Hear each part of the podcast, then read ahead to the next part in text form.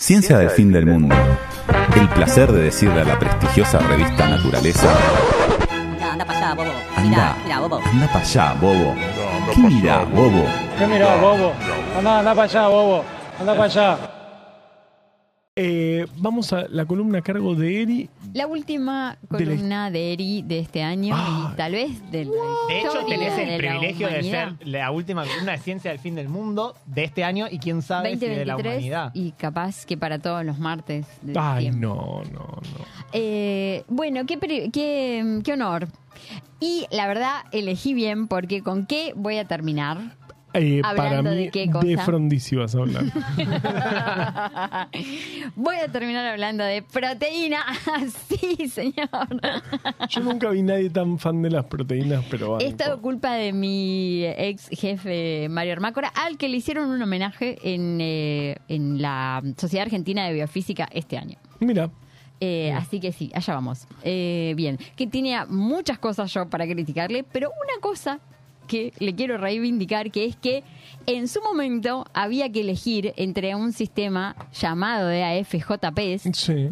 Y el sistema de reparto, como se decía en ese momento, al sistema estatal. Y él dijo, quédate en el sistema de reparto. Mira, a pesar que Viviana Canosa, blanca y con Y pelo rojo, te decía, asociate a Máxima, AFJP. Y Pancho Ibáñez Uy, también. Pancho Ibáñez, que con ese ¿se acuerdan? saber. Sí. Bueno. Eso, eso, eso debería haber hecho. eh, tendríamos que haber hecho algún juicio a eso, porque era el a tipo. toda esa eh, gente claro, que claro. ¿Cómo vas a las estar? AFJP. Sí, sí, bien, sí, sí. muy bien. Eh, las proteínas. Y No se afiliaron a ninguna FJP. no se afiliaron. Es más, son. eh, al final de esta columna vamos a ver que tienen mucho de colectivismo. Ah, mirá vos. Y ahí ya vamos a ver por qué. Esta columna se llama Ninguna proteína es una isla. O ninguna proteína nace isla. Ah, re insistía. Y re insistía con eso y no eres el concepto, pero bueno, también se puede decir que ninguna proteína nace isla. Pero, eh, ¿a qué viene esto de nadie es una isla? Hay una película muy linda que se llama About a Boy, en el cual Sobre hablan, en el cual bueno. Yo, hablan, yo vi Astro Boy, no es eso, ¿no? empiezan con esa frase de nadie es una isla que viene de un poema de John Donne Ah, y que dice, ningún hombre es una isla, algo completo por sí mismo, todo hombre es parte de un continente. Ah, no, pero podría haber sido de un archipiélago y ahí se cagaba todo. Bueno, el punto de la peli es que es como que tal vez, aunque algunos creen que son una isla Claro. o son una isla, son un archipiélago. el cardenal, no hay libertad si pensamos que la libertad solamente es termina mi libertad donde empieza la del otro. Eso- Muy bien, La libertad mira es vos. social. ¿A quienes terminamos reivindicando en este programa? Está raro. Pero sí, bueno. en el mundo, pero bueno. Bien. Es un- La Bueno, cuestión la es realidad que- está rara, ¿no? O sea, La cuestión es que resulta que hay unas cosas en las células que se están empezando a estudiar, mejor dicho, bueno, se están empezando a bajar, digamos, esos conceptos hoy en día a la educación en general, pero los científicos los vienen eh, estudiando desde hace un tiempo, que se llaman biocondensados. En este programa hemos hablado bastante acerca de que eh, las células y los sistemas eh, biológicos son agua ordenada, ¿no? Hemos dicho agua ordenada y que separaditos por eh, membranas, ¿no? Cosas que hacen de barrera entre aguas de diferentes tipos y concentraciones. Aguas de marzo. Bueno, aguas de marzo, todas esas cosas. Ahora, resulta que en las células existen estas separaciones no mediadas por membranas. Claro, porque en la, en la célula tenemos el núcleo, tenemos las mitocondrias, están bien diferenciadas. Bien Y diferenciadas. uno piensa que el resto es un quilombo de el cosas resto que- es una sopa media rara, toda ahí. Todo lo mismo. Claro. Y no. Y resulta que no, citoplasma. porque además también tenemos unas células eh, que son las bacterias, que son la grandísima parte de la población biológica de este mundo, que no tiene estos sistemas de membranas dividiendo cosas. ¿Y ahí cómo se las arreglan? Y la otra cosa que pasa en los sistemas biológicos es que están muy concentrados. O sea, no es una sopa diluidita como nosotros vemos en los dibujitos esos que nos hacen lindos de cómo es la célula, sino que está recontra concentrado. O sea, ¿cómo hace una proteína ahí adentro de esa cosa toda concentrada para encontrarse Claro, con, su ligando. con, Con, otra la- proteína o con el ligando que tiene que romper o unir, ¿no? ¿Cómo- Es como una sopa de letras. ¿Cómo llega la A? Exactamente. ¿Cómo hace la A para encontrarse con la P y formar papá Claro. adentro de una sopa de letras? Yo tendría que ir agitando y de, de pedo. Cada una de cada 10 millones Sí. te sale papá. Exacto. Podríamos Bien. invitarlo a Pablo Groisman a que nos calcule la probabilidad de que se ¿Cuántas forme papa adentro de una sopa, de letras? Me gusta, muy, ¿eh? muy concentrada. yo la Sí. sé. Para mí es. Si están todo, todo al azar, es. eh, Pero depende de cuántos fideitos tenga la sopa, ¿no? Porque si no, no no, no. Si están. Si están las letras están este, distribuidas uniformemente. Claro, es eh, un 28 por un 28 por un 28 Te sale papá. Ahí va. Ahí va. La edad del universo, ¿no? Y eso es un montón, es como un montón, es uno Bien. en- en- No dos, tenemos ese tiempo adentro de nuestras células. Las cosas pasan muy rápidamente. Menos en esta columna. ¿Cómo pasan? ¿Cómo pasa que Claro, esto que me se vuelvo loco, encuentren, sí. ¿entendés? Entonces, adentro de la célula existen estas cosas que se llaman bioconcentrados. Ajá. Eh, bio, perdón, biocondensados. Ah, ok. ¿Qué Sí, es? sí, sí. Lugares, lugarcitos de la célula en los cuales pasan cosas, como por ejemplo que se juntan todas las proteínas que tienen que catalizar o acelerar una determinada reacción y se juntan ahí en esas especies de gránulos o gotitas.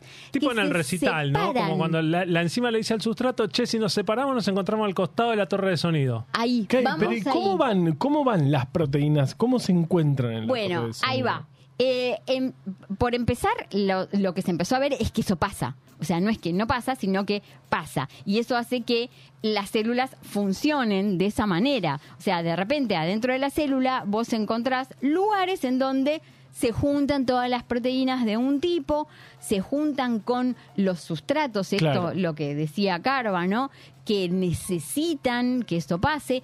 Mucho se veía a nivel de lo que son las membranas, en donde vos veías como una especie de alfombra móvil, como es toda la membrana, en donde de repente en una región ves que hay todo un montón de proteínas de un determinado tipo.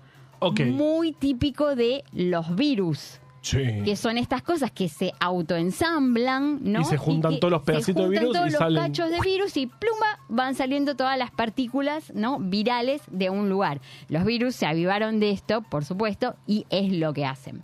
Bien, eh, ¿qué es lo que pasa? Bueno, pasan estas como es como una separación de fase que se llama, de hecho, así, una separación de fase líquido-líquido que hace que adentro de esta de las células de repente tengamos estas, eh, estos bio eh, que hacen cosas específicas en lugares específicos de la célula.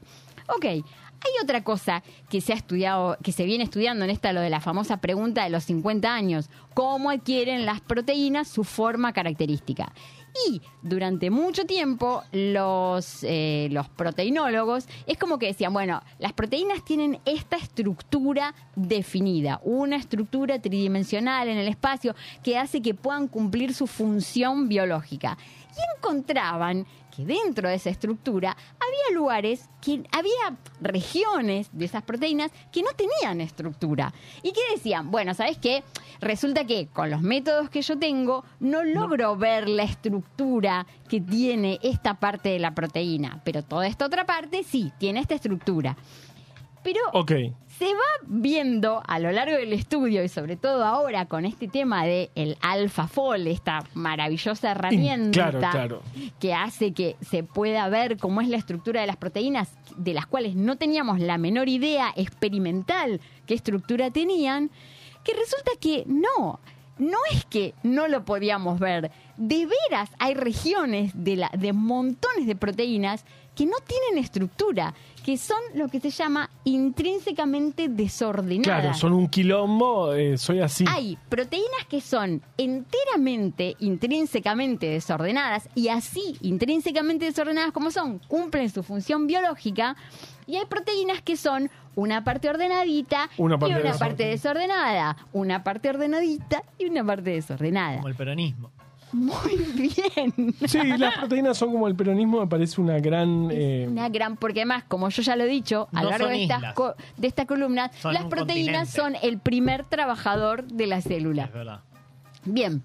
Y resulta que, ¿qué es lo que hacen estos dominios desordenados o estas regiones desordenadas? Bueno, pues que ayudan muchísimo A que las proteínas se junten con otras proteínas que son de su mismo tipo de proteínas o que se junten en estos eh, biocondensados y que ayuden a las proteínas a llevar adelante su función biológica específica. Me vuelvo, es como el bar donde nos juntamos todos los que somos un quilombo. Che, estamos todos hechos mierda, vamos todos al bar. Y ahí se juntan Bien. todos y hacen una cosa. Bien, entonces ninguna proteína es una isla y el desorden que hay adentro de estas estructuras de proteínas no es malo, no es malo el desorden. Claro. No es que los científicos nunca lográbamos, lograban con sus eh, herramientas cada vez más precisas de medición, ver que finalmente ver cuál era la estructura de esos dominios, sino que de veras no había estructura en esos No había tal cosa. Y eso era lo que se fundamental. necesitaba. Y era lo que se necesita Para que se y era encuentre. fundamental. Wow. Para el encuentro y para la función. Gran Bien. última columna de la historia. Capaz que no tengo más nada que decir. Lo único es que traigo un viejo conocido. Tengo un minuto más. Por favor. Traigo un Me gusta que yo sea que administra los viejo minutos. conocido de este programa. Me siento cronos. La Rubisco. Ah, que tiene su canción. Tiene su Búsquenlo, por favor, porque es un temazo. Temardo. En Argentina. en Argentina, con 5 kilos de proteína. Gran homenaje a nuestros Para mí esa fue la mejor. De todas las que hizo Martín, esa fue la mejor lejos. Es hermosa esa canción. Búsquenla. busquen la canción. Está en Spotify. La canción de Umba dedicada a la Rubisco. Bien, eh, la Rubisco eh, forma unos de estos eh, bio, eh, biocondensados en muchas especies, en un- por ejemplo en unas alguitas que se llaman, Claro. bueno, no me acuerdo cómo se llaman, pero bueno, clamidomonas, bien, forman estos biocondensados porque, ¿qué es lo que dijimos en su momento de la rubisco? No solo que era la proteína más abundante de la naturaleza, sino que habían puesto a una proteína que es que es una inútil hacer la función más importante de Claro, todo era re el malarda. ciclo de la vida. No era tan buena, No claro. era tan buena. Era Y es lo que más hay, eh, que cada tanto se confunde y va Y deshace lo que estuvo haciendo y, y agarra oxígeno en vez de agarrar dióxido. Pero Y- tenías un solo trabajo. El, un el solo planeta trabajo. literalmente depende de vos. de vos, Rubisco. Y bueno, ¿qué es lo que pasa con la Rubisco? La Rubisco tiene estas zonas también intrínsecamente desordenadas, forma estos biocondensados y en esto, adentro de estos biocondensados, lo que pasa es que se aleja alejan al oxígeno, que es lo que la Rubisco no tiene que agarrar, y acercan, le hacen como un entorno lleno de, mono, de dióxido, Dióxido de carbono. carbono para que la Rubisco trabaje tranquila y no se confunda, se Claro. confunda menos y pueda llevar adelante la función más importante de, la- vida sobre este planeta, que es la fijación de carbono dependiendo de eh, la, eh, la energía solar. Wow. O sea que todo lo que lo más importante del planeta ocurre gracias al desorden. Y está bueno, está buena. qué paradoja, esta- ¿no? Qué paradoja. el- Está el- Para construir orden necesitas desorden. Epa. Pero igual no hay que hacer analogía. Esto es una proteína, no es un país. Ni una Eh, casa, ni la economía de Eh, una casa. Claro. Ciencia del fin del mundo